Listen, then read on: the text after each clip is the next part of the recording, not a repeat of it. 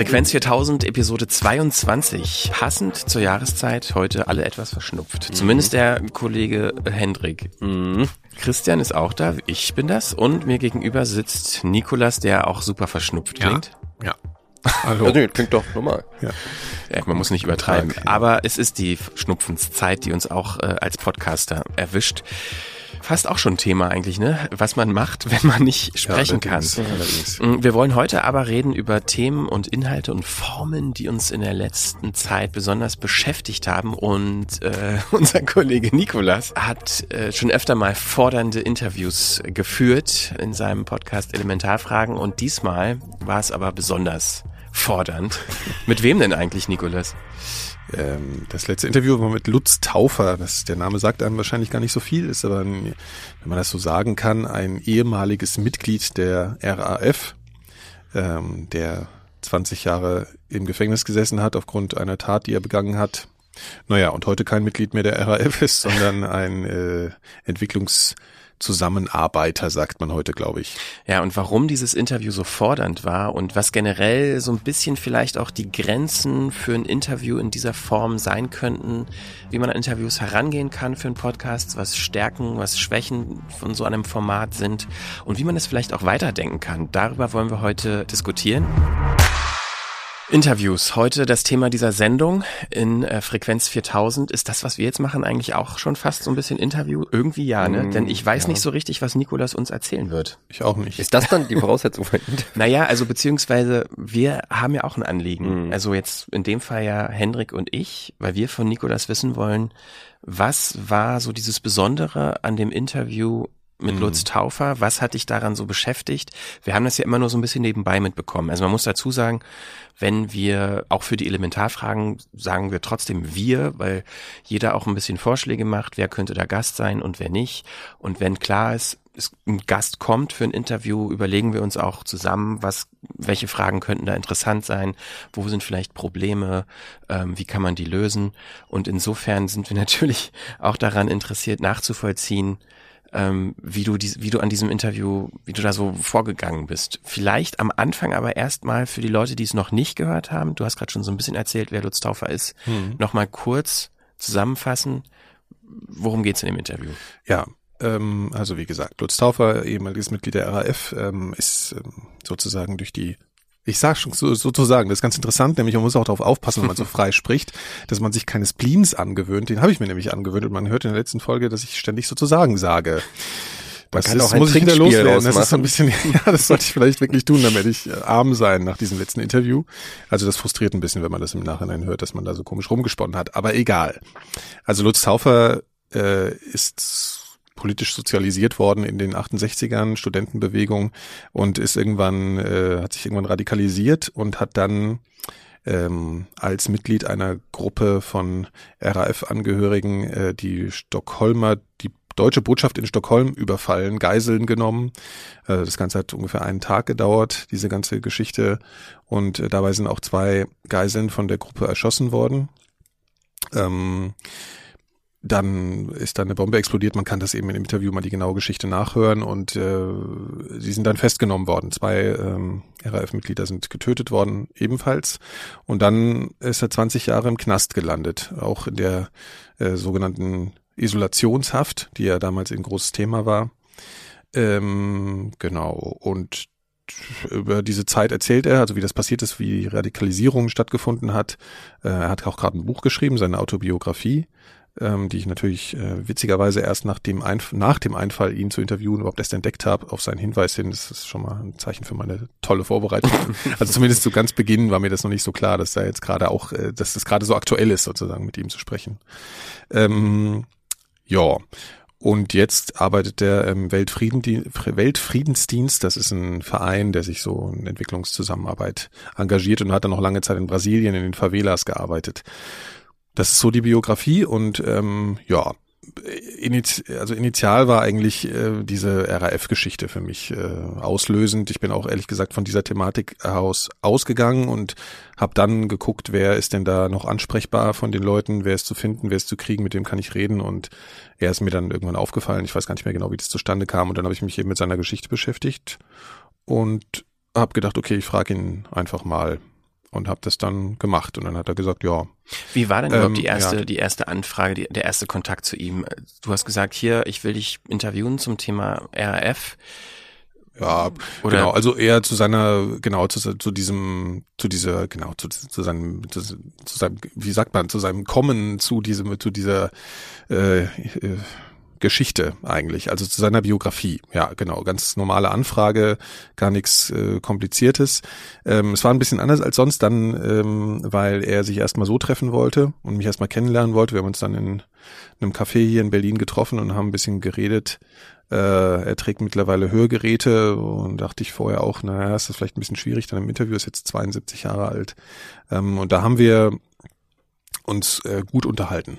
So. Und äh, er wollte halt erstmal gucken, was ist denn das für ein Typ, ja, was, was will der daraus machen, weil man kann daraus ja auch ziemlich äh, sensationalistisches Zeug basteln und äh, die, die ihm vielleicht nicht gefallen würden. So. Und das, und das war jetzt erstmal so ein Kaffee trinken, reden. Und dann haben wir ein längeres Interview gemacht ähm, das dann letzten Endes äh, zu lang wurde. Also wir haben nach eineinhalb Stunden gemerkt, okay, wir sind äh, in diese ganze Vorgeschichte rein und sind dann irgendwann erst bei diesem Anschlag gewesen und waren schon bei eineinhalb Stunden. Und danach hätte ja noch die ganze Gefängniszeit kommen müssen, seine Zeit in Brasilien und so. Und dann war das irgendwie schon so ein bisschen, äh, naja, wir waren schon ein bisschen fertig sozusagen. Und dann haben wir, äh, ja, und dann haben wir gedacht, okay, nee, wir müssen auch nochmal drüber reden. Also wir müssen es nochmal machen eigentlich.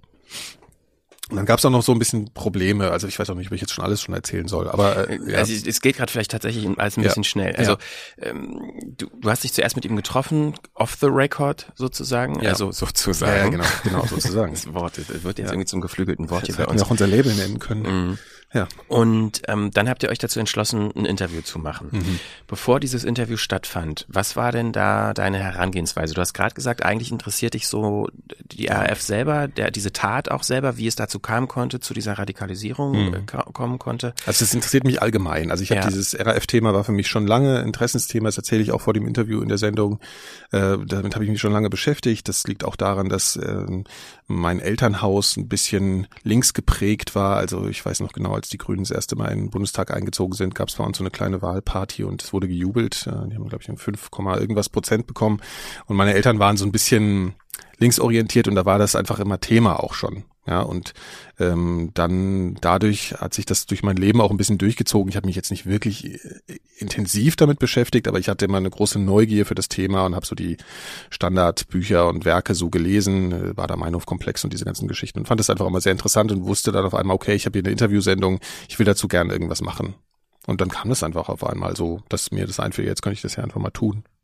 Und, und also zur Interviewvorbereitung ja. ging es ja eigentlich um die Person auch. Natürlich kann man diese Person und diese Geschichte der Person nicht losgelöst betrachten von der Zeit. Weil ja. du gerade gesagt hast, ihr wart nach anderthalb Stunden im ersten Gespräch ja. noch nicht mal bei der eigentlichen Tat. Naja, sagen wir es mal so. Also ich, äh, es ging mir jetzt ich, ich kam da an der Stelle schon vom Thema her, was gar nicht so typisch ist für die Elementarfragen, weil ich meistens über den Menschen zum Thema komme. Und das war diesmal ein bisschen andersrum, ähm, aufgrund der Tatsache, dass es einfach nicht mehr eine große Auswahl von Menschen gibt, die bei der RAF waren. Ähm, es gibt ein paar Leute bei der, äh, also Ex-RAF-Leute, die ein bisschen mehr in den Medien noch vertreten waren in den letzten Jahren, also Peter-Jürgen Bog zum Beispiel, aber da hatte ich so ein bisschen ein komisches Gefühl. Der hat schon viele Interviews gegeben und da gehen die Meinungen auch sehr auseinander, inwiefern der Mensch jemand ist, mit dem man sich darüber unterhalten möchte. Und dann ist mir irgendwann, und deswegen, genau, und das, den hatte ich auch schon mal so auf dem Schirm, hatte ihn, glaube ich, sogar schon mal angefragt. Dann auch jemand anderes aus dieser Gruppe, die in Stockholm dabei waren, Karl-Heinz Delvo in Hamburg, da habe ich aber gar keine Antwort bekommen. Und dann bin ich irgendwann bei Lutz Taufer gelandet und äh, Vorbereitung war im Prinzip erstmal meine gesamte Kenntnis bisher äh, zur RAF und dann habe ich mich nach diesem ersten Treffen mit Lutz äh, dann angefangen, damit intensiv zu beschäftigen, weil ich wusste, okay, jetzt findet das statt und jetzt äh, beschäftige ich mich mit ihm.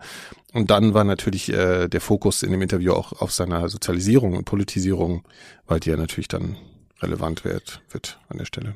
Mir, mir kam das so vor, ähm, dass diese Vorbereitungszeit extrem lang war im Verhältnis zu anderen Interviews, die du führst bei elementaren mhm. Fragen. Also äh, war das wirklich so, dass, dass, dass du, äh, wie lange kannst du noch ungefähr sagen, wie lange die Vorbereitungszeit? Ja, so ein paar war? Wochen. Also Vorbereitungszeit, äh, die Frage, was, wann fängt die Vorbereitung an? Aber also das auch durch dieses erste Treffen und durch diese Ausführlichkeit des vorher sich Abtastens, des vorher Überlegens, auch mit euch zusammen, in welche Richtung kann man da gehen, welchen, worauf muss man achten bei so einem Interview auch, weil man ja selbst auch eine gewisse Politisierung mitbringt, dass man da irgendwie was macht, was vielleicht jetzt nicht völlig so eine so eine totale Objekti äh, wie sagt man Objektivität mitbringt, sondern auch was individuelles von mir. Also das war so ein bisschen schwierig. Also es war alles ein bisschen schwieriger, weil es auch ein schwierigeres Thema war irgendwie für mich. Und das hat mehrere Wochen in Anspruch genommen und eben dann dadurch, dass wir zwei Interviews gemacht haben, die beide an sich einzeln schon anstrengender und länger waren als einzelne Sendungen zuvor. Also es war insgesamt einfach ein viel größeres Projekt. Ich hab, musste mich auch nochmal mit Literatur nochmal beschäftigen. Genau, also es war sehr intensiv. Mhm. Ich kann mich an eine Stelle im Interview äh, erinnern, da hat ähm, der Lutz Taufer erzählt, dass es wenn es so um Emotionen geht und um persönliche Sachen zu erzählen, dass er da so ein bisschen irgendwie wirkt auf mich fast zumindest so, so eine, wie so eine Schere im Kopf hat. Weil einerseits wird ihm gerade bewusst, nach der Veröffentlichung des Buches auch und überhaupt nach dieser Tat und den mhm. Medienberichterstattung, äh, dass er natürlich auch eine öffentliche Person ist mhm. und gleichzeitig wenn er mit Leuten darüber redet in einem privaten Umfeld, redet er da ganz anders drüber als jetzt zum Beispiel in einem Interview.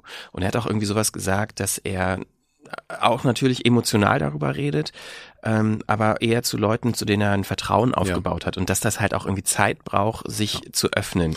Ich Hattest glaub, du denn das Gefühl, dass du, mh, mm, also wie hast du denn deine Rolle empfunden als als jemand, als ein Journalist, der ihn mit einer Distanz interviewt oder jemand, der durch das Treffen vorher und der Beschäftigung mit der Zeit und mit der Person Lutz Taufer auch irgendwie so eine andere Nähe zu ihm hatte, so dass er mhm. sich vielleicht mehr öffnet als zu einem, ich sage jetzt mal, normalen Journalisten in Anführungszeichen. Ja.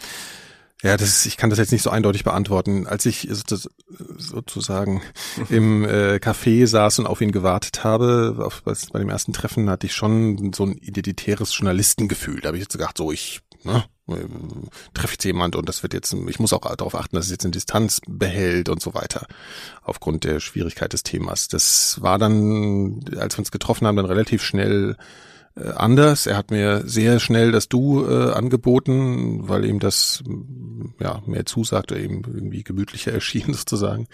Und ich habe ich hab, ähm, äh, das war dann auch schwierig, weil ich, wir sind, wir haben uns gut unterhalten und es war fast schon kumpelhaft sozusagen irgendwann. Äh, aber da wurde an der Stelle wurde es halt eben schwierig, weil ich schon gemerkt habe, okay, ich muss hier aufpassen oder ich meinte zu dem Zeitpunkt auch noch aufpassen zu müssen, dass ich mich irgendwie nicht vereinnahmen lasse und dass ich äh, meine Wertung und meine äh, Betrachtungsweisen auf das Thema beibehalte und mich nicht äh, von ihm beeinflussen lasse. Was ich jetzt nicht, das hat er nicht versucht, aber er hat natürlich eine andere Perspektive auf die ganze Geschichte. Und äh, so eine gewisse Objektivität wollte ich natürlich behalten und auch eine gewisse Individualität in, in der Haltung, in meiner Haltung. Und das hat was besonders schwierig. Und ich hatte schon das Gefühl, dass wir menschlich funktioniert haben. Und ich glaube, dafür war seine, diese, diese Bitte um das erste äh, Gespräch auch da von, von seiner Seite aus, ähm, um das irgendwie fühlen zu können. Wie kann ich mich mit den Menschen unterhalten? Das hat halt gut funktioniert. Und deswegen hat er gesagt, ja, machen wir. Das heißt also im Umkehrschluss, wenn das nicht so gewesen wäre von seiner Seite aus, wärst du ihm aus welchen Gründen auch immer unsympathisch gewesen, hätte er das Interview abgesagt. Weiß ich nicht, ob das jetzt was mit der Sympathie wirklich zu tun hatte. Ich glaube, er, ich musste, ich habe ihm dann schon deutlich klar klar gemacht, äh, was ich machen will in dem Interview. Also, dass ich das fair äh, und nicht in so einer komischen verurteilenden Vorprägung führen will, dieses Interview. Und ich glaube, das hat ihn überzeugt, dass ich halt offen daran gehen will und Motive erstmal verstehen will, mhm. die dazu geführt haben. Was ist dann, was danach halt kam, was, was war wirklich ganz äh, irre, was ich echt eine heftige Geschichte fand in dem, in dem Zusammenhang war, dass es eine Tonaufnahme gibt, das erzähle ich auch in der Sendung, aber ich kann es ja hier auch mal erzählen. Es gibt eine Tonaufnahme von den Verhandlungen zwischen den äh, RAF-Leuten in der Botschaft und den Unterhändlern unterschiedlichster Form der Bundesregierung und der schwedischen Regierung, äh, in der verhandelt wird, was machen wir jetzt, äh, und wo gesagt wird, äh, wir erschießen Geiseln, wenn ihr jetzt äh, unseren Forderungen nicht nachkommt.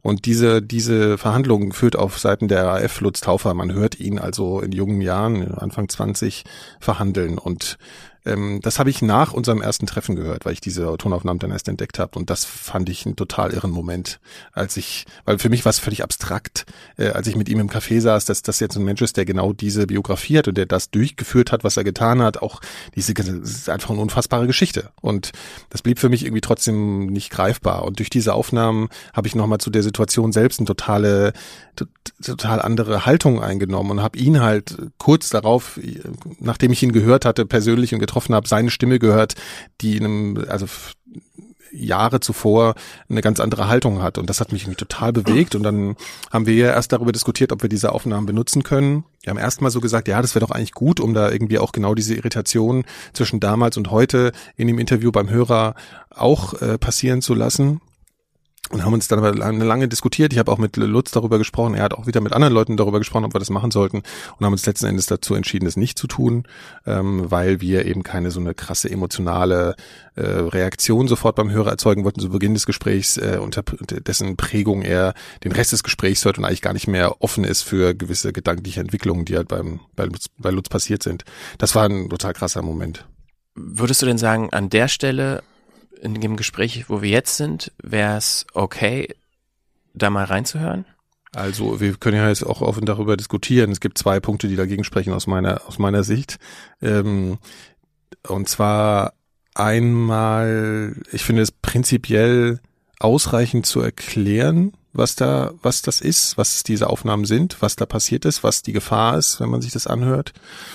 Äh, ähm, Genau, und äh, ich, ich finde auch, dass wenn man als Journalist eine Abmachung trifft mit einem Gast, dass man sich daran auch hält. Und ich glaube, dass äh, ich habe mir das nicht von ihm sagen lassen, dass wir das nicht machen können, äh, sondern ich habe das dann auch, ich habe seine Meinung gehört, er war dagegen mit der mit einer ähnlichen Begründung und äh, die konnte ich nachvollziehen und habe die dann auch für mich so gezogen.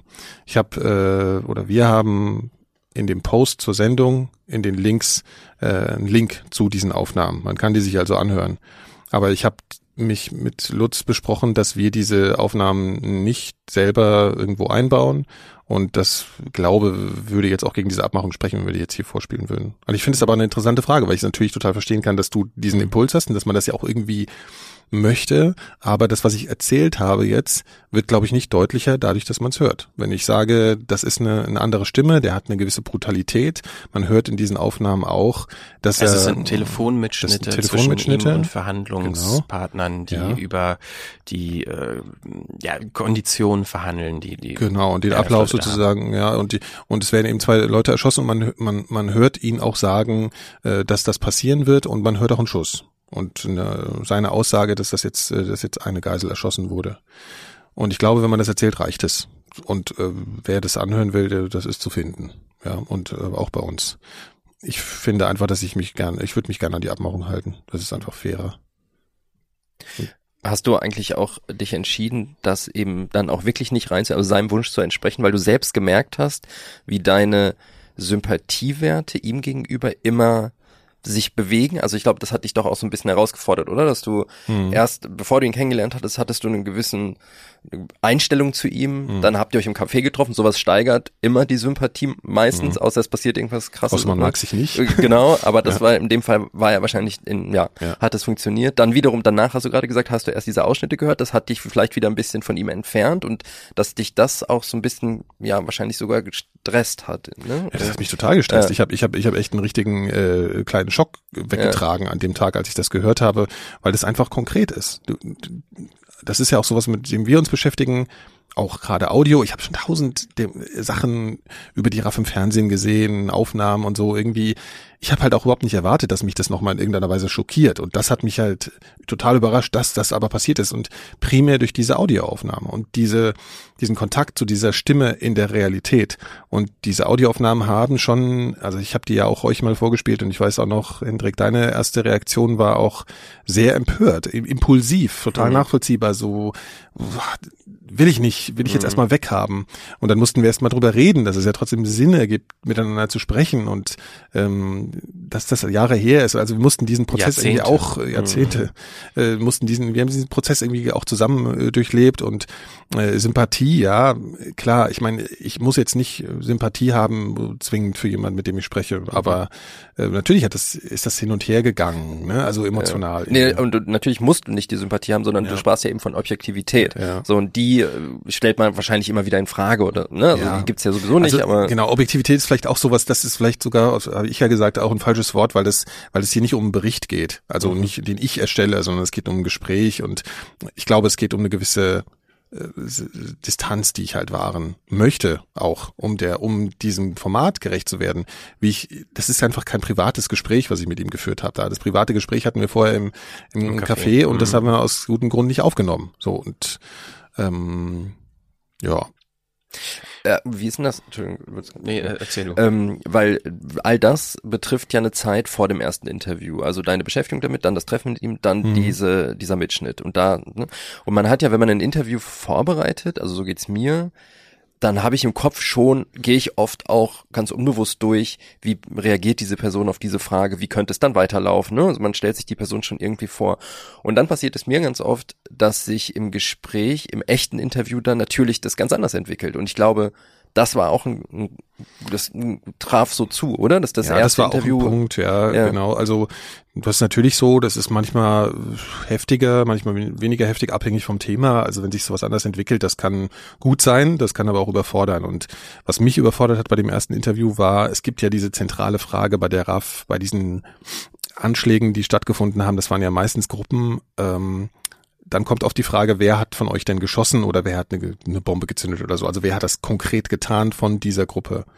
Und die RAF hatte, oder die ehemaligen RAF-Leute haben da oft die Haltung, dass sie das nicht sagen, weil sie, weil sie die Verantwortung nicht äh, verlagern wollen auf Einzelpersonen, sondern so eine weiterhin zu einer, genau. Also wir haben das, das ist eine politische Aktion, wenn man das so nennen will, und ähm, die tragen wir als Gruppe, die Verantwortung tragen wir als Gruppe. Und irgendwie hatte ich am Anfang aber die Frage, das muss doch menschlichen Unterschied machen. Das muss doch als Person trotzdem noch einen Unterschied machen. Natürlich hast du immer, kannst du das immer sagen. Aber wenn du das erlebt hast und hast dich damit auseinandergesetzt, muss doch die, die Frage dessen, ob du jetzt diesen Trigger gezogen hast, diesen Abzug betätigt hast oder nicht, muss doch für dich als Menschen Unterschied machen. Deswegen hatte ich das Gefühl, ich muss diese Frage irgendwie stellen und ich will das irgendwie, oder ich will zumindest seine Antwort haben. Äh, dazu sage ich nichts, was er schon tausendmal gesagt hat in anderen mhm. Interviews, ne? Auch ganz locker. Hat er auch äh, für jüngeren Jahren gibt's auch auf YouTube, siehst du das, wie er dann darauf reagiert und dann kriegt er eine sehr ähm, andere Stimme und sagt, äh, dazu haben wir nie was gesagt und das werde ich heute auch nicht tun. Das war deine Erwartung, die du äh, hattest. Das war meine Erwartung, ja. genau. Und das ist ähm, nach diesen eineinhalb Stunden, als wir dann eben beim ersten Interview da an diese Stelle kamen, dann habe ich angefangen, das in irgendeiner Form zu thematisieren. Ich kann mich jetzt auch nicht ganz genau erinnern, wie das war, aber da hat er ein bisschen anders reagiert, nicht so routiniert, nicht so äh, mit einem klaren, vorgefertigten Satz, sondern da ist er ein bisschen aus dem Interview so rausgegangen. Und hat, hat sich so zurückgelehnt, ein bisschen vom Mikro weg und hat gemeint, äh, müssen wir, das wollten wir eigentlich oder sollen wir das, will ich eigentlich nicht besprechen und so. Und ich habe so gemerkt, das hat, das hat mich total irritiert, weil ich gemerkt habe, so, äh, wieso, also äh, dann antworte mir, nach deinem Konzept oder nach der Vorstellung, die du dir vorher gemacht hast, die ihr bisher immer getragen habt, diese, diese Haltung. Dann antworte mir so. Und das war schwierig und darüber habe ich mich auch ehrlich gesagt ein bisschen aufgeregt danach und dann habe ich ihm auch gesagt, ey, ich brauche jetzt immer zwei, drei Wochen, um darüber nachzudenken, wie wir das Interview nochmal machen können.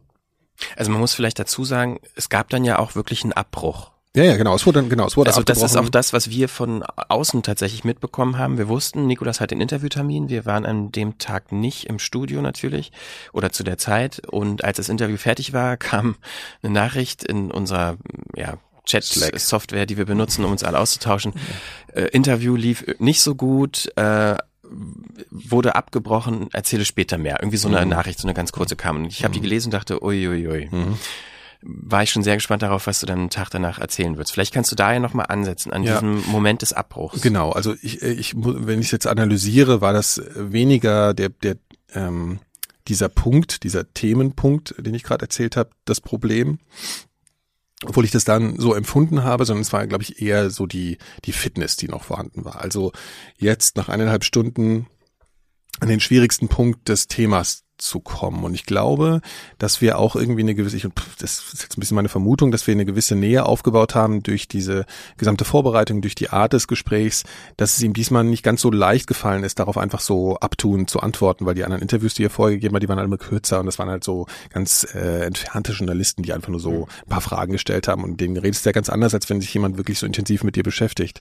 Und deswegen äh, war ich dann einfach total, äh, und das habe ich aber nicht so richtig analysiert in dem Moment. Ich habe nicht wirklich gewusst, woran hat es jetzt gelegen. Ich wusste, ich habe ein paar Fehler gemacht in dem Interview. Ich habe es einfach zu lang angelegt. Ich habe zu oft nachgefragt über zur Vorgeschichte, die glaube ich so auch nicht notwendig gewesen wäre aber ich habe es nicht nur darauf geschoben. Ich habe es nicht nur so verstanden. Und dann haben wir einfach irgendwann habe ich dann, aber Lutz war so, ja, können wir gerne nochmal machen. Er hat sogar gesagt, ich könnte heute Nachmittag, also am selben Tag nochmal vorbeikommen. Da habe ich gemeint, nee, komm, das macht jetzt alles überhaupt keinen Sinn. Wir müssen jetzt erstmal in uns gehen und so. Und also er war dann weiterhin sehr bereit dazu, äh, das auch wieder zu machen. Und wir haben auch ein bisschen darüber diskutiert, welche Fragen machen denn jetzt überhaupt Sinn äh, beim nächsten Mal ähm, ohne dass er mir gesagt hat, das das möchte ich nicht. Und ich habe mich einfach danach gerichtet, sondern das haben wir auch zusammen entwickelt. Und ich habe das auch entschieden, kann ich das so machen? Und irgendwann hatte ich einfach das Gefühl nach ein paar Wochen, okay, ich kann das nochmal versuchen. Und das, wie es dann geworden ist, äh, ist ja das, wie man es auch in der Sendung hört, das ist zwar ein Zusammenschnitt, aber dieser Teil über Stockholm ist aus dem zweiten Interview. Und da hatte ich auch das Gefühl, dass er sich dann auch anders vorbereitet hatte. Und wir waren an, bei dem Interview schon nach 20 Minuten dann bei dieser Stockholm-Thematik. Und ich habe dann den Teil der, der ganzen Vorgeschichte eben aus dem ersten Interview genommen, damit wir da nicht nochmal komplett durch müssen beim zweiten Mal. Also ihr merkt schon, selbst die Erzählung von diesem ganzen Ding ist äh, langatmig und, mhm. und schwierig und kompliziert. Und das war es halt einfach. Aber letzten Endes habe ich so das Gefühl, am Ende war es eine, eine Sache, die, die okay ist. Mhm. Ja, ich habe ja. Also woran ich mich auch noch erinnern kann, als dann das zweite Interview abgeschlossen war und du so einen Rohschnitt gemacht hattest, hattest du den uns ja auch zukommen lassen. Und eine zentrale Frage oder Sorge war, die du immer wieder geäußert hattest, bin ich zu unkritisch in mhm. dem Interview. Mhm. Also inwiefern hat dich das so sehr beschäftigt, ähm, nicht, also wie soll ich sagen, also hm, ja, ich glaube, ich weiß schon, was du meinst, ja. Diese, diese kritische mhm. Perspektive, warum hast du dir die aufgeladen haben zu müssen? Ja. Weil ansonsten hättest du ja nicht gedacht, dass du zu unkritisch gewesen wärst. Naja, ich meine, da sind zwei Leute erschossen worden, ja. Das ist einfach äh, was ich habe mit jemandem, ich habe noch nicht mit jemandem gesprochen äh, in der Öffentlichkeit vor einem Publikum, äh, der für Mord im Knast saß, was der Fall war bei Lutz. Und ähm, auch wenn ich, und ich habe ja vorhin schon erzählt von dieser Politisierung, die ich selbst auch durchgemacht habe und äh, dann gibt's halt eben diesen Scheideweg. Damals gab's den ja auch. Politischer Protest oder bewaffneter Kampf. Und da wurde ja unfassbar viel diskutiert damals. Und diese Diskussion, wenn du dir die Motivlage anguckst, die diese Leute hatten, die ist äh, zu einem großen Teil für mich nachvollziehbar. Also die, die, die, äh, die Ziele, die verfolgt wurden damals von der Studentenbewegung in den 68ern und so weiter und äh, auch, auch selbst die Argumentation der RAF an manchen Stellen kann ich nachvollziehen. Ja? Und wir kamen in dem Interview auch zu diesem Punkt, dass es ja diesen zentralen Satz äh, gibt, ähm, während den Anfängen. Und der war für sie auch ganz zentral. Und äh, der wurde, es geht euch wahrscheinlich auch so, dass das in der Schule viel besprochen wurde. Mhm. Ja, man muss den Anfängen wehren. Aber was heißt das denn überhaupt? Wann, wann, wann muss man das denn tun? Wann gibt's denn den Punkt, wo man sagen muss, jetzt muss ich aktiv werden? Und und was, was heißt überhaupt aktiv? Was heißt das sowieso mhm. überhaupt, ne? Und genau. Und ähm, und Lutz hatte da hat dafür früher halt eine andere Antwort gefunden, als äh, die ich nachvollziehen kann aus heutiger Sicht. Aber ich beurteile das eben aus heutiger Sicht und nicht aus damaliger. Ich weiß nicht, auf welcher Seite ich damals gewesen wäre, muss ich ganz ehrlich sagen. Ich kann mir nicht vorstellen, dass ich selbst Leute umgebracht hätte, aber ich weiß nicht, was ich für eine Haltung zur RAF ähm, gehabt hätte. Man muss ja auch sehen, dass zu Beginn der RAF, also gerade zu, zu, zu Zeiten der ersten Generation, ähm, war das auch so, dass sie eine extrem hohe Sympathiewerte in der in der ähm, Bevölkerung hatten, der deutschen Bevölkerung. Äh, und das ist ja nicht, weil das alle, weil die Leute alle irgendwie äh, äh, gewaltgeil waren, sondern weil sie eben auch ein echtes Problem gesehen haben. Und das schlug erst um später, als die RAF dann sehr extrem gewalttätig wurde und sehr exzessiv wurde und dann eben auch nicht mehr nachvollziehbarer wurde für die Massen. Aber das hat sich auch damals so verändert. Also das ist ähm, ein schwieriges Thema und äh, also du, du, du, also um das nochmal auf das Interview zu beziehen, ja. du hast also den Eindruck gehabt, wenn ich das jetzt richtig verstehe, dass deine Sozialisation und deine auch deine politische Einstellung an sich mhm. ähm, kollidiert mit dem Anspruch, ein möglichst in Anführungszeichen objektives Interview zu führen. Oder wie war, also ich habe. Naja, das klingt jetzt so, als wäre ich sozusagen äh, Raff-Sympathisant. Das würde ich äh, nur sehr bedingt so sagen, aber ich weiß, was du meinst. Also die, ich, ähm, naja, sagen wir so, ich, ich spreche da mit Lutz Taufer.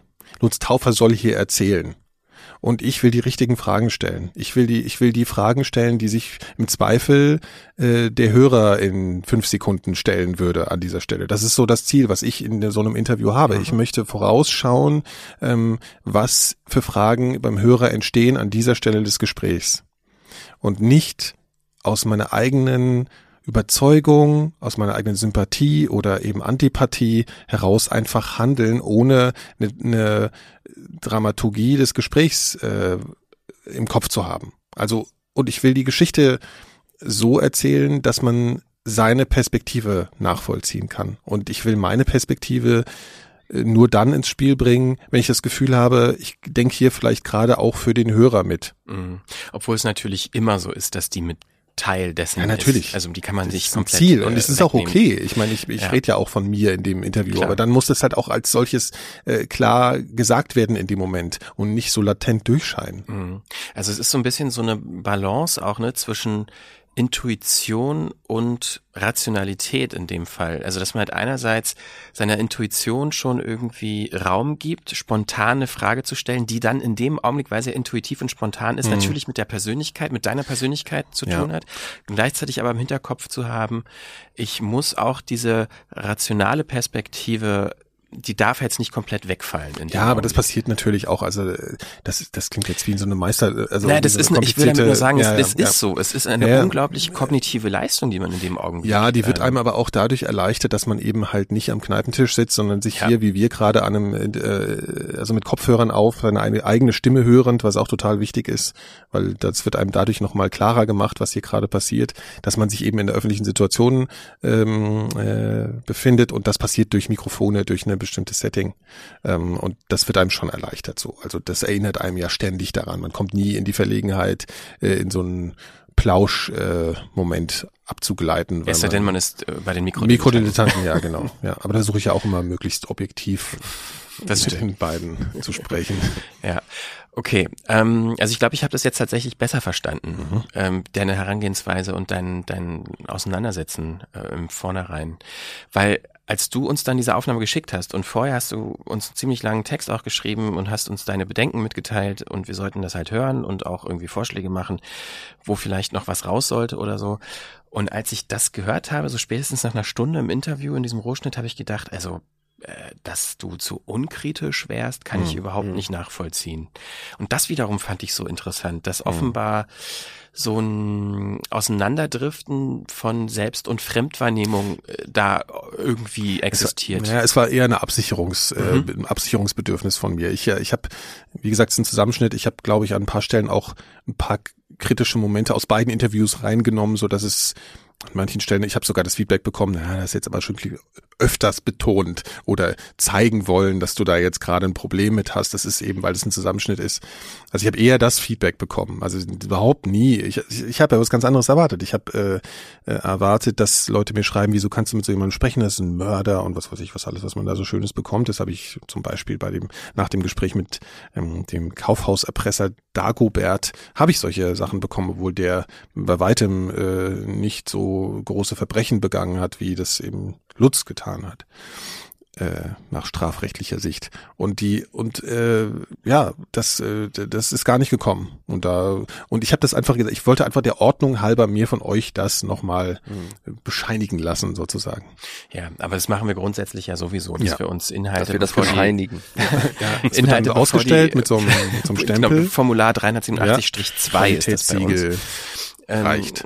Ja, ich wollte nur mal sagen, die Abnahmesituation, wie man sie auch in einem äh, redaktionellen Umfeld ähm, hat, normalerweise ist bei uns natürlich auch so, dass wir uns Inhalte, dass, dass wir die uns vorher anhören und Feedback geben und unter Umständen nochmal Änderungen passieren und dann erst, wenn alle das gehört haben und abgenommen haben, die Publikation stattfindet. Wir müssen ja also, alle damit leben können, was wir hier rausbringen. Ja, natürlich. Ja. Ja, also nicht nur aus äh, ja auch juristischer Sicht, äh, Haftungssicht, sondern auch aus, sogar oder was auch immer. Einstellungsmäßig. Genau. Ja, wir müssen einfach dazu stehen können, was wir hier rausbringen. Ja, ja das ist einer der ja. Kernpunkte bei uns. Puh, ja, jetzt sind ja, wir schon, das ist schon anstrengend. Das ist, das ist auch so. Also ja. ein anderer Gedanke, den ich hatte, also wir haben das hier in der Form auch noch nie so gehabt, dass mhm. wir jetzt aus zwei Interviews, aus zwei unterschiedlichen Terminen eine Veröffentlichung gemacht haben. Ja, ein Satz dazu nur ganz mhm. kurz, auch wenn es es muss dann irgendwie, glaube ich, auch sein, weil die Frage kommt dann, glaube ich, auch auf. Ähm, wie macht man denn das? Ne? Äh, wenn du zwei Interviews hast und du schneidest überhaupt viel im Interview, was ich ja sonst überhaupt nicht mache. Ich musste einfach diesmal viel schneiden. Und da kann sich natürlich auch eine Aussage verändern. Ich hätte locker da was basteln können, was total manipulativ ist und was ganz anders rüberkommt, als was Lutz vielleicht erzählen wollte. Und äh, das war auch total schwierig. Ne? Also diese zwei Interviews zusammenzubauen, so dass man denkt, okay, das, das ergibt dieses eine Gespräch. Das steht für unsere Gespräche repräsentativ. Und das haben wir, glaube ich, hingekommen. Und das habe ich, deswegen habe ich mir auch das erste Mal eine so eine bestimmte Form der Abnahme äh, äh, mit Lutz äh, nochmal, wie sagt man, geleistet. Ne? Das stimmt jetzt irgendwie alles nicht, der Satz. Aber also ich habe es ihm nochmal also vorgespielt. Ab, dass, Abnahme ist vielleicht der falsche Begriff. Richtig. Also ich habe ihm, ich hab's ihm nochmal gezeigt. Ja, ja, aber, aber das war es nicht. Das war es nicht, weil genau. ich ihm gesagt habe, nee, also das äh, es geht jetzt nicht darum, dass du sagen kannst, nö, mhm. äh, sondern es geht darum, ob, ob, er, ob er auch es so empfindet, dass das repräsentativ für unsere Gespräche steht und das empfand er auch so. Und das machst ja. du normalerweise ja nicht bei den Elementarfragen, ne? weil nö. das ist ja auch ungewöhnlich in Deutschland. Ist das ja bei Interviews durchaus ja. gängig, ne? dass man die nochmal abnehmen lässt. Aber ja, das muss man auch nochmal sagen. Genau, das haben wir ja als 4000 Hertz auch so mehr oder weniger beschlossen und das ist auch noch nie passiert, dass wir das nicht machen. Äh, die, ja, die Frage kam aber auch wirklich eigentlich noch nie so. Mhm. Bei Lutz kam das ein bisschen. Er hat dann auch so darum gebeten, kann ich es dann nochmal hören? Dann habe ich ihm auch gesagt, ey, das machen wir eigentlich nicht, aber in dem Fall gebe ich es dir, damit du es nochmal hören kannst. Und wenn irgendwas konkret falsch oder manipula manipulierend äh, gebaut ist und mir war das nicht bewusst, dann kannst du mir das sagen und dann hinterfrage ich das nochmal und dann gehen wir da nochmal ran. Aber das ist nicht passiert. Wenn es für uns nachvollziehbar Richtig. gewesen wäre, aber es genau. kam ja nicht genau. äh, zu der Also da geht es einfach auch um Respekt für Gesprächspartner, finde ich.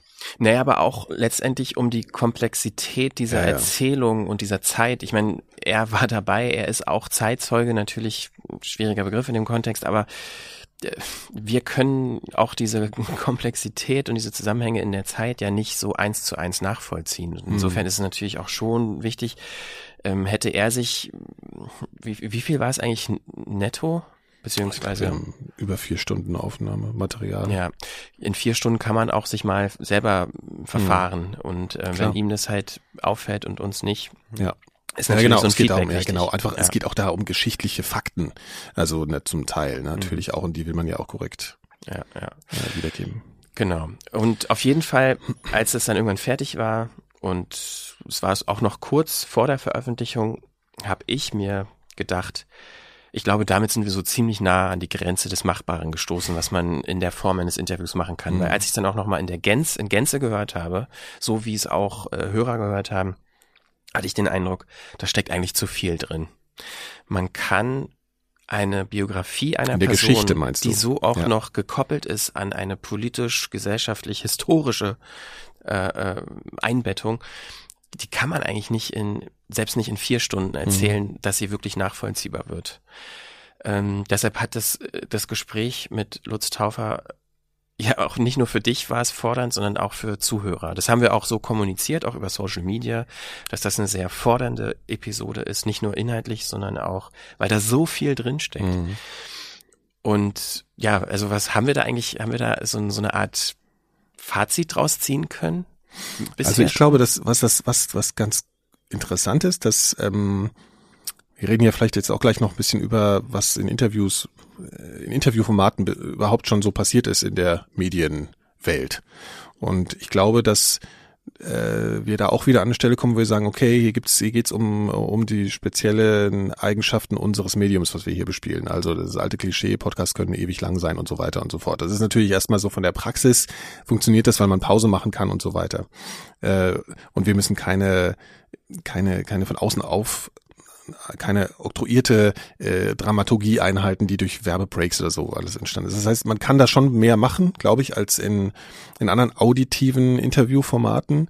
Ähm, aber wenn man jetzt also ich weiß nicht, ob man sagen kann, jetzt kommen wir an eine Grenze. Es gibt Leute, die sind auch noch viel kompetenter in der Interviewführung oder haben noch ganz andere dramaturgische Ideen bezüglich ihrer Fragestellung und fassen auch in einzelnen Fragen viel mehr noch zusammen, weil ich bin relativ punktuell und im Jetzt mit meinen Fragen meistens und das ist auch was, was mich manchmal noch so ein bisschen nervt oder nervt, dass ich, hm, wenn ich mir andere tolle Interviewer anhöre, die nochmal viel größere Bogen spannen und äh, in der Lage sind, das Ganze nochmal anders zu komprimieren, als ich das kann. Äh, da gibt's auch das Beispiel, das kann ich mal erwähnen, das haben wir, glaube ich, auch verlinkt, aber kann man auch suchen. Ähm, Lutz Taufer und seine äh, naja, Kollegen, wie man es nennen will, sind auch mal im Knast interviewt worden, Anfang der 80er von Roger Willemsen. Und die mal, Roger Willemsen ist eine oder war eine Instanz äh, in, in Gesprächsformaten. Und wenn man sich anhört, wie er seine Fragen stellt, ähm, sind die einfach so krass auf den Punkt und gleichzeitig auch sehr viel, sehr vermittelnd, also inhaltlich vermittelnd. Die unter, die, die, die bringen gleichzeitig Information und stellen noch eine Frage hinzu. Und das klingt jetzt erstmal so ein bisschen simpel, aber das ist auf seine spezielle Art und Weise, das fand ich, das finde ich das sehr toll. Ich meine, dafür ist er auch, nicht nur für das ist er eine, eine große, hat er eine große Bekanntheit erlangt. Aber da sieht man halt, was auch noch möglich ist. Insofern würde ich nicht sagen, wir sind hier an der Stelle qualitativ, dass wir an eine Grenze nee, gekommen sind. So aber ich weiß, was du meinst. Nee, klar, man könnte daraus auch ein, ein, Feature machen oder sogar eine ganze Reihe oder eine mhm. Dokumentation oder was auch immer, die vielleicht noch mehr in der Lage ist, das anders nochmal zu verbinden. Aber worum, worum geht's dir, also weil du meinst, ähm, an Grenzen kommen, dass alle Fragen beantwortet sind? Also, oder anders gesagt, ich finde, bei diesem Interview bleiben am Ende ganz viele Fragen unbeantwortet, aber mhm. das ist auch richtig so in dem Fall irgendwie mhm. bei dem Thema. Ja, also ich, ich frage mich gerade nur, also wenn man jetzt halt, wie viel sind es insgesamt? Zwei Stunden, glaube ich, ne? So insgesamt jetzt in der, in der mhm. Länge.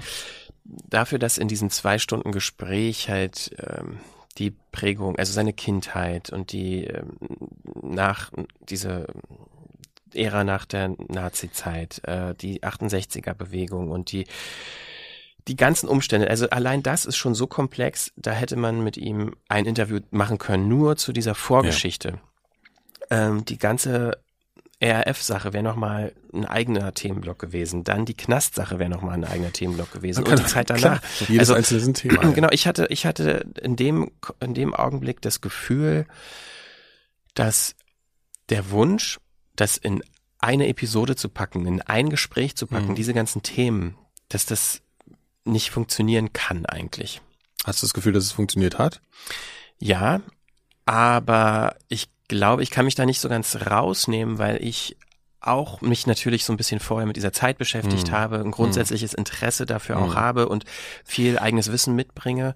Ähm, aber trotzdem blieb ganz viel für mich nicht nachvollziehbar. Und ich hatte dann halt irgendwie als, als potenzielle Lösung dieses Problems die Idee, ähm, so ein Interview eher zu denken, vielleicht wie so eine Art Hörbuch im Sinne von Kapitel, wo Themen gesetzt werden, wo man sich von Anfang an überlegt, okay, ich treffe mich zehnmal mit Lutz mhm. Taufer. Mhm. In Gespräch eins geht's nur darum. Mhm.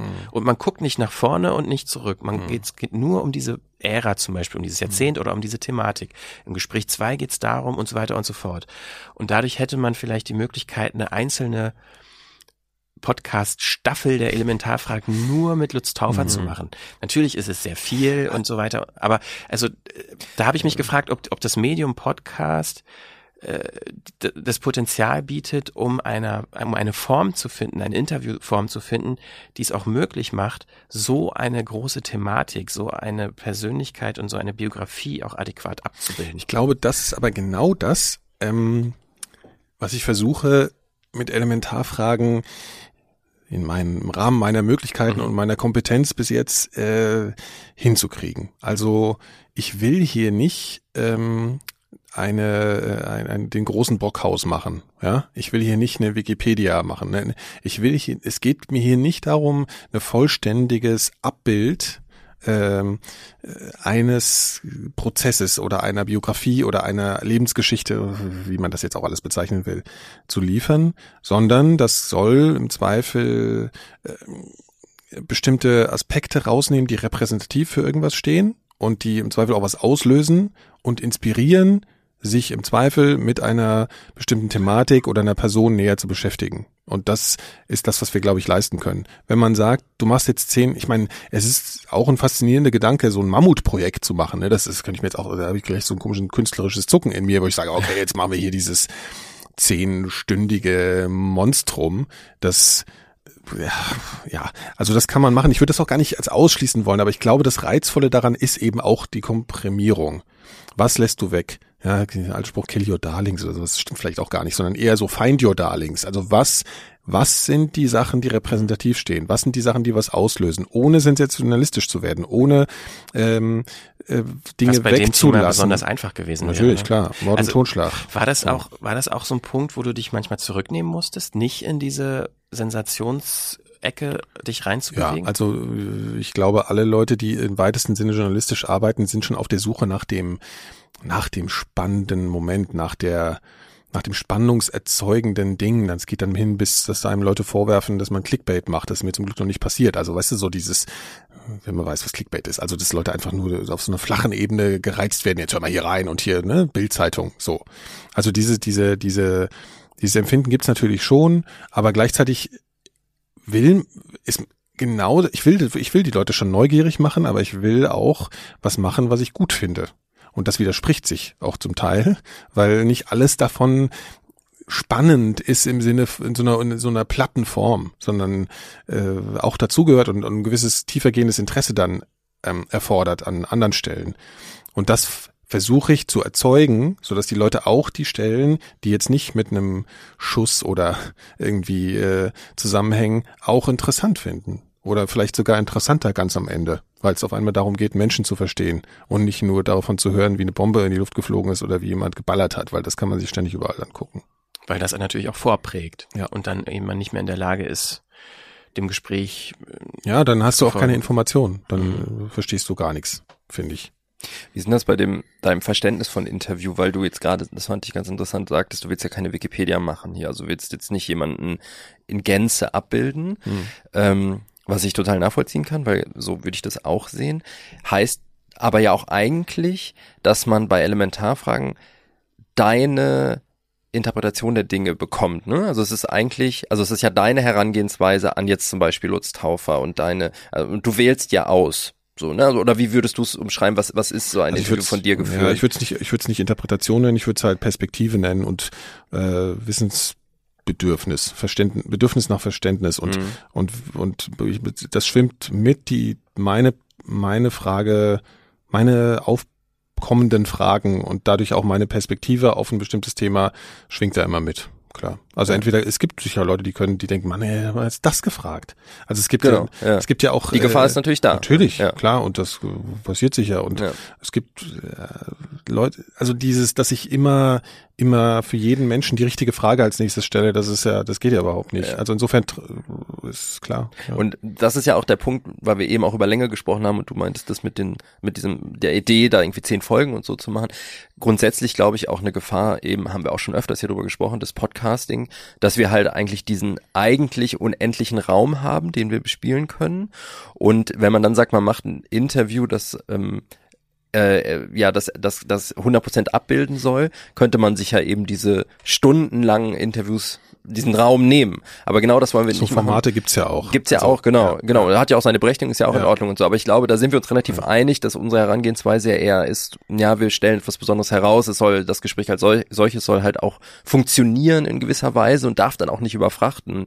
Ich glaube, da muss man übrigens auch immer wieder drauf achten beim, beim Podcasting, ist man einerseits den Vorteil nutzt, dass man so viel Zeit und Raum hat, ähm, wie man eben braucht, aber das auch nicht überspitzt. Und ich glaube, das ist genau der Punkt, ne? wenn du mhm. sagst auch, wie du dich Soll sich halt auch irgendwie noch formatiert anfühlen im ja. positiven Sinne. Und ich glaube, was zum Beispiel im positiven, deswegen sage ich im positiven Sinne, es gibt auch Beispiele von Interviewsendungen, die sind im Zweifel dann negative Beispiele, wo du merkst, dass die Frage, der Fragenkatalog zum Teil auch einer, innerhalb von der Redaktion entwickelt wurde und nicht von dem Menschen, der die Fragen stellt. Und ich finde, dass man das deutlich merkt. Das kann auch okay sein, weil dann vielleicht eine andere, eine andere Qualität, Qualität entsteht aber äh, das wäre was anderes. Das ist äh, weniger persönlich mhm. aus Sicht des Fragestellers. Gästeauswahl auch, ne? Ja. Also, ja. also das ist ja das Prinzip jetzt bei den Elementarfragen. Wir besprechen ja. uns immer und es geht hier um Rückversicherung auch untereinander und so, aber äh, das eigene Motiv, äh, mit jemandem zu sprechen, ist für mich da zentral, weil ich möchte nicht irgendwann so abgleiten, ja, aus irgendwelchen Kriterien Menschen zu befragen, die ich nicht selber entwickelt habe. Mhm. Du hast gerade, also vorhin auch gesagt, dass ähm, bestimmte Teile in dem Interview Leute auch fordern sollen, dass manchmal Vorkenntnisse notwendig sind, aber dass du auch hoffst, dass da vielleicht auch Dinge dabei sind, die inspirieren. Mhm. Was inspiriert dich denn eigentlich für Interviews? Also jetzt mal so ganz grundsätzlich auf mhm. dieses Genre. Mhm. Oh, das ist halt total unterschiedlich. Ich glaube, gewisse Ausprägungen äh, von Charaktereigenschaften von Selbstdarstellung, also ich rede jetzt von den Gästen, ne, äh, denen ich, also ich muss, ich bin diesen Menschen natürlich in irgendeiner Form vorher schon mal begegnet, ob medial oder persönlich oder wie auch immer und mich machen dann so gewisse Eigenschaften der, der Kommunikation meistens am neugierigsten, wie die Leute von sich oder ihrem Thema erzählen. Es gibt auch andere Beispiele, also zum Beispiel mit Julia Reda war das nicht so, die war mir eigentlich ziemlich unbekannt vorher. Und ich glaube, bei dem Interview merkt man es an, ohne jetzt Julia kritisieren zu wollen. Sie hat sehr gut erzählt, was sie da tut und alles. Ich glaube aber, dass man an der Sendung ein bisschen merkt, dass ich, dass mir so ein bisschen äh, dieses Motiv an der Stelle gefehlt hat. Mich hat die, mir, mich hat die Thematik total interessiert, deswegen fand ich es auch spannend. Aber ich glaube, es ist nicht so persönlich in irgendeiner Form geworden. Und ich glaube, dass Julia auch sehr bei der Sache geblieben ist. Und das, das zum Beispiel, wo man merkt, okay, das ist ja auch so, wir müssen hier jeden Monat was machen in den Elementarfragen. Und es ist nicht so einfach, jeden Monat jemanden zu finden, mit dem ich mich irgendwie emotional, intuitiv in irgendeiner Form so auseinandergesetzt habe, dass ich sage, ah, den muss ich, mit dem muss ich unbedingt sprechen. Und jetzt gehe ich da mit einer Leidenschaft an die Frageentwicklung ran. Wir müssen manchmal auch ein bisschen pragmatisch sein. Und das äh, wäre jetzt ein Beispiel. Ich will das gar nicht abwerten, die Sendung so, aber weil es viele, es gab unfassbar, ich glaube, ich glaube, der, der Ankündigungstweet für Julia Reda ist, glaube ich, unser meist mhm. erfolgreichster Tweet. Das ist total absurd, ne, wie das jetzt zum Beispiel auseinandergeht. Aber äh, das, äh, ja, ich, was war denn eigentlich nochmal die Frage? Was dich inspiriert. Also ja. ich meinte damit jetzt gar nicht unbedingt aus der Perspektive ja. eines Gastes oder ja. was dich an Leuten inspiriert, sondern also. auch andere Interviews, die du vielleicht als, Ach so, meinst, als Vorbild nimmst okay. oder. Okay, okay. Na, mich interessieren, äh, also meistens, ich finde, ich habe eine totale, ähm, also ich sehe nicht viele aktuelle Interview- Formate, die ich wirklich, die mich wirklich begeistern, sagen wir es mal so. Es gibt viele Einzelgespräche, die ich dann spannend finde und so, aber begeistern tun mich eher ältere Formate. Und das ist, sagen auch viele Leute, äh, dass man mal ein bisschen mit Zeit rangeht in den äh, dritten Programmen, 70er Jahre klassisch hier. Manfred, ich sage immer, Manfred Krug und Klaus Kinski sitzen zusammen, äh, rauchend äh, in der in der NDR Talkshow war das, glaube ich. Und ja, also so so so wo episch äh, Charaktere stattfinden mit einer Zeit ohne moderne Hektik. Das ist vielleicht auch eine Alterserscheinung, die ich habe oder so. Aber ich glaube schon das Gefühl, dass Nikolas dass, ist der Älteste äh, hier unter uns. Das ist einfach irgendwie mit mehr Diese Ruhe. Moderne ja, Hektik hier. Ja, das ist schwierig. Genau, alles viel zu stressig. Naja, du hast, also du hast ja auch einen Ausschnitt mitgebracht. Also so, kannst ja. du mal mhm. kurz dazu erzählen, was was da, was dich ja. so also das sagen wir mal, das ist wirklich was Altes, das ist aus den 60er Jahren. Günther Gauss, ne, ich kann jetzt nicht ganz erklären, wer das ist, aber das ist eine alte Interviewer-Legende. Hat mit allen großen Politikern damals gesprochen, mit äh, Personen der Zeitgeschichte und steht für so eine ganz äh, charakteristische Form der Interviewführung. Und das ist total altmodisch. Wir können ja an, an Anfang mal einhören, reinhören. Es ist ein Gespräch mit Hannah Arendt. Frau Hannah Arendt, Sie sind die erste Frau, die in dieser Reihe porträtiert werden soll. Die erste Frau, wenn auch freilich mit einer nach landläufiger Vorstellung höchst männlichen Beschäftigung. Sie sind Philosophin. Darf ich von dieser Vorbemerkung zu meiner ersten Frage kommen? Empfinden Sie Ihre Rolle im Kreise der Philosophen trotz der Anerkennung und des Respekts, den man ihnen zollt, als eine Besonderheit? Oder berühren wir damit ein Emanzipationsproblem, das für Sie nie existiert hat? Ja, ich fürchte, ich muss erst einmal protestieren. Ich gehöre nicht in den Kreis der Philosophen. Äh, mein Beruf, äh, wenn man davon überhaupt sprechen kann, ist äh, politische Theorie. Ich äh, fühle mich keineswegs als Philosophen. Ich bin auch nicht, ich glaube nicht, in den Kreis der Philosophen aufgenommen, wie Sie freundlicherweise meinen. Aber wenn wir auf die andere Frage äh, zu sprechen kommen, die Sie in der Vorbemerkung anschnitten, Sie sagen, es ist landläufig eine männliche Beschäftigung. Nun, es braucht ja nicht eine männliche Beschäftigung zu bleiben. Es könnte ja durchaus sein, dass auch eine Frau einmal eine Philosophin sein wird. Ich halte sie ich, für eine solche. Ja, also dagegen kann ich nichts machen. Aber ich selber darf doch auch eine Meinung äußern. Ich bitte darum. Und meine Meinung ist, dass ich keine Philosophin bin. Ich habe meiner Meinung nach der Philosophie doch endgültig valid gesagt. Ich habe Philosophie studiert, wie Sie wissen, aber das besagt ja noch nicht, dass ich dabei geblieben bin. Ich meine, dieses Ding ist, ist, ist ein legendäres Interview. Ja, es ist eine total, ich glaube, du kannst es auch schon, mhm. Hendrik, ne? Mhm. Ähm, ist ich einfach, eine, es geht in fünf Teilen, gibt es auf YouTube, wir werden das verlinken in der, in der Folge. Naja, also was mich, was, was, was mich interessiert, ist erstmal sind mehrere Sachen. Einerseits, ich, mir gefällt so eine gewisse ähm, Höflichkeit, die da stattfindet, die ich heute oft nicht mehr so sehe oder die sich anders, anders darstellt oft das klingt jetzt so, dieses heute nicht mehr, finde ich auch immer ein bisschen schwierig. Das klingt so ein bisschen, als wäre ich eben so alt, wie ich bin. äh, weil das war es für mich auch lange her. Aber ähm, ähm, naja, so, so eine gewisse Ruhe und vielleicht ist das auch dieses altmodische, was mir dann schon auch irgendwie gefällt. Das ist äh, irgendwie ganz schön. Ist das nicht Distanz statt, also nicht Höflichkeit, sondern naja, sehr groß? Ja, es ist, es ist nicht übergriffig, ja. finde ich. Obwohl sein Kommentar bezüglich der Geschlechterfrage am Anfang ja schon relativ ja, übergriffig ist, aber das ist jetzt eher eine andere. Aber ich glaube, für die damalige Zeit sehr wenig übergriffig. Ja, klar, oder? aber also, und Hannah Arendt war ja sozusagen ja. auch eine Revolutionärin und die hat ja entsprechend darauf reagiert, was ja auch spannend ist. Gerade in der Zeit war das ja total spannend und so. Also äh, Philosophen mussten keine, müssen ja keine weißhaarigen alten Männer sein, aber also ich mag so ein bisschen diese Ansprache, die er hat, die Ruhe, die Zeit, die er lässt zum Antworten ähm, und diese Intellektualität. Die, ja. die ich wirklich total vermisse. Aber will man heute. das, äh, auf jeden Fall kann ich ja. total unterstreichen und ich finde es auch total faszinierend, faszinierend, diese Interviews. Aber will man eigentlich heute noch solche Fragensteller auch hören? Also Fragensteller, die mit drei Schachtelsätzen eine Frage vorlesen und dann eher aus dem Konzept, Konzept geraten, wenn ja. sie sagt. Ähm, also das, was mich nervt, ich weiß, was du meinst, das, was mich nervt daran, ist auch so eine gewisse Eitelkeit, die da mitschwingt. Ja.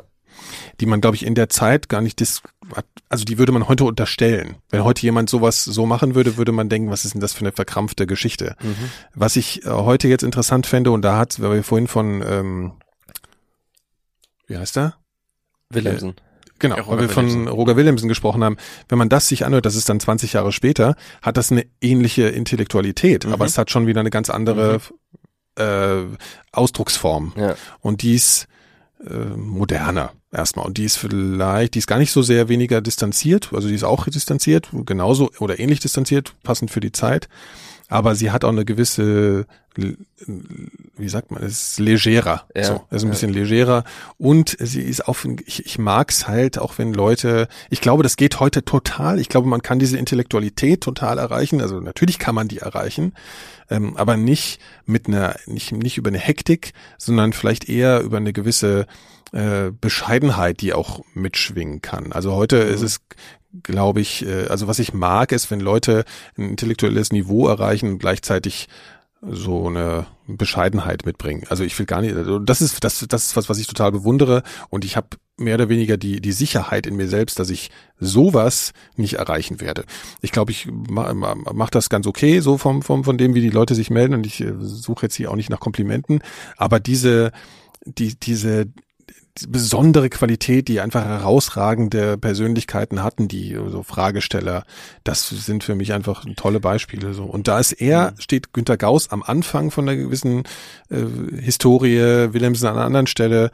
Ich habe jetzt leider nicht mehr so wahnsinnig viele Beispiele ähm, parat, aber es, es gibt halt Leute, die, die, die schaffen das, einfach eine wahnsinnige Tiefe zu erreichen, dem Interview als Fragesteller eine ganz eigene Qualität zu verleihen ähm, und dadurch halt was ganz Besonderes zu ermöglichen. Mhm. Würdest du denn sagen, dass wir jetzt in so einer Zeit sind, in der das Interview eigentlich zu einem fast schon inflationären Format ja, geworden absolut, ist, absolut. auch auch durch Podcasts oder ja, das ist auch was mich ehrlich gesagt ein bisschen nervt, was mich auch manchmal ein bisschen unbefriedigt lässt, weil ich jetzt hier gerade hauptsächlich bei ähm, äh, 4000 Hertz das mache, ähm, auch auch erzählerische Bedürfnisse habe. Wir arbeiten ja auch zusammen an Themen und so, das ist okay, aber wenn man was eigenes macht, dann ist das nochmal viel mehr sein dann das eigene Ding und das Bedürfnis habe ich auch und ich äh, ich bin schon oft auch genervt davon, wie viel Interviews es gibt und wie viel sich auch Interviewer selbst auch ähm, darstellen wollen. Und das ist auch so eine Versuchung, der ich manchmal, der ich sicherlich auch erliege in irgendeiner Form,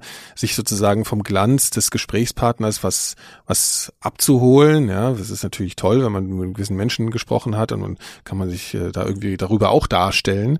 Ähm, und das ist, nervt mich allgemein auch. Mhm. Das nervt mich, sagen wir mal, an dem Konzept Interview.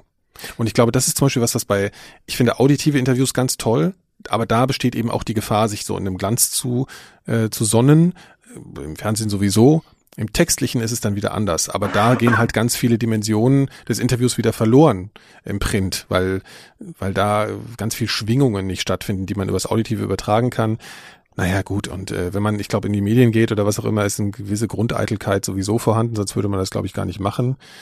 Oder Wobei ich glaube, so Leute wie Gauss extrem eitel waren. Ne? Ja, also äh, natürlich. Ich ja, glaube, dieses, ja. dieses, äh, den, den Interview so herausstellen und da irgendwie so selbst eitel zu sein, war vielleicht, finde ich, tatsächlich sogar eher größer früher. Was ich finde, was es, was es heute gibt und was es damals nicht so gab, ist so eine Kumpelei, diese, diese mhm. Verkumpelung. So. Ja, ja. Das, ist, das nervt mich total. Ja. Und da, da muss ich dich loben. Also ich finde, das, das funktioniert bei dir total, dass du eben nicht rüberkommst wie ja, eben. Ob, obwohl du, obwohl du halt auch das Du verwendest und so. Zum Beispiel, ja. ja. Ähm, Stimmt, bei Claudia Roth war auch Du, glaube ich. Ja. Ne? Ja. ja, das ist, ich mache das halt abhängig davon, ich will eine angenehme Situation erzeugen. Und wenn da, das genau, aber das ist ja auch was anderes, ne, als ankumpeln irgendwie. Ja.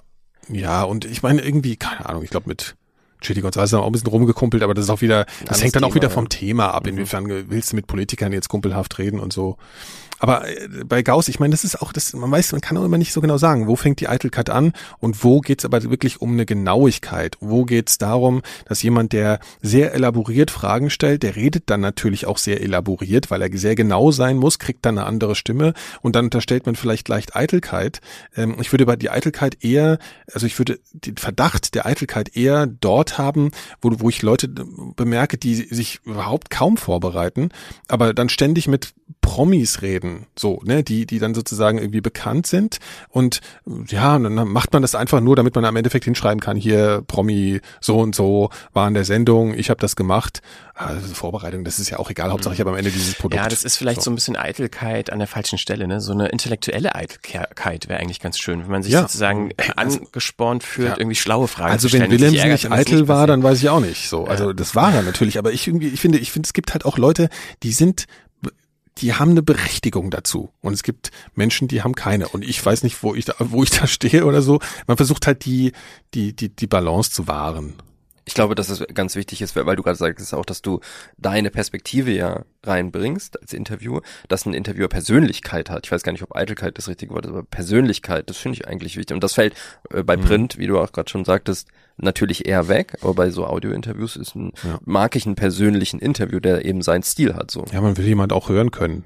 Genau. Ja, zum Beispiel auch, ne? ja. ne? also einfach die Stimme oder was auch immer irgendwie. Also das, das nimmt auch jeder anders wahr. Ja. Mhm. Hast du jetzt eigentlich, müssen wir langsam so zum Ende kommen, ähm, das Gefühl, dass die Elementarfragen ja, äh, wie soll ich sagen, so, so, ein, so ein Schliff haben, den du jetzt so sehr verinnerlicht hast, dass du sagst, okay, das sind die Elementarfragen und ähm, irgendwie, keine Ahnung, wenn du ein Gespräch führst und du es aufgenommen hast und du vielleicht schon währenddessen merkst, mh, hm, das sind jetzt keine Elementarfragen mehr. Mhm.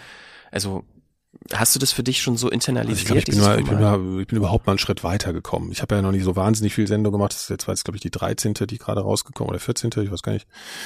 Ähm, also ich bin einen Schritt weiter gekommen, dass ich, dass ich so ein internalisiertes Gefühl habe dazu, was ist eine Elementarfragenfolge.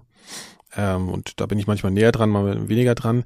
Ich glaube, es ist was, das ich, was ich vorhin erklärt habe. Also so ein, äh, dass ich versuche, äh, ob, wenn ich es schaffe, also was ich, wenn ich, wenn ich was fertig habe, wenn ich, ne, ich habe fertig produziert und dann habe ich da so ein Produkt und manchmal bin ich stolz drauf und manchmal bin ich nicht so sehr stolz drauf oder so. Und der Stolz stellt sich, glaube ich, ein, wenn ich das Gefühl habe, dass ich auf mehreren Ebenen, wenn, wenn dass die Sendung auf mehreren Ebenen was was erreichen konnte und zwar in, zu informieren und irgendwie, das ist ein großes Wort, aber irgendwie zu bewegen, dass die Leute nach der Sendung da sitzen und sagen, boah, da, da habe ich jetzt echt gern zugehört. So, das hat mich irgendwie beschäftigt und im Zweifel beschäftigt es mich noch ein paar Minuten länger. Und das ist eigentlich alles, was ich schaffen will. Und, da, und nicht nur, dass die Leute danach denken, ja, jetzt bin ich schlauer, interessant, ja gut, warte mal, jetzt äh, mache ich schnell was anderes. Sondern dass die Leute mal kurz irgendwie so innehalten nach so einer Sendung. Das ist, glaube ich, das Ziel. Ich finde, das ist eigentlich ein schönes Schlusswort.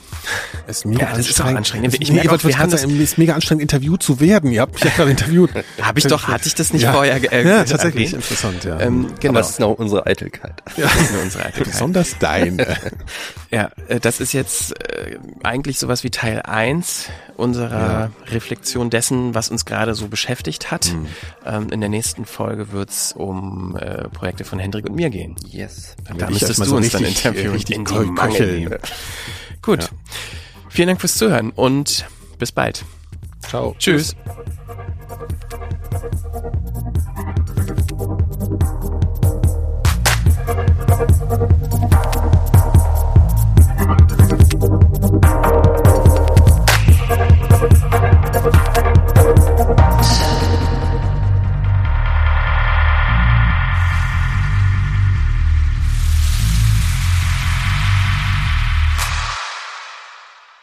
Eine Produktion von 4000 Hertz.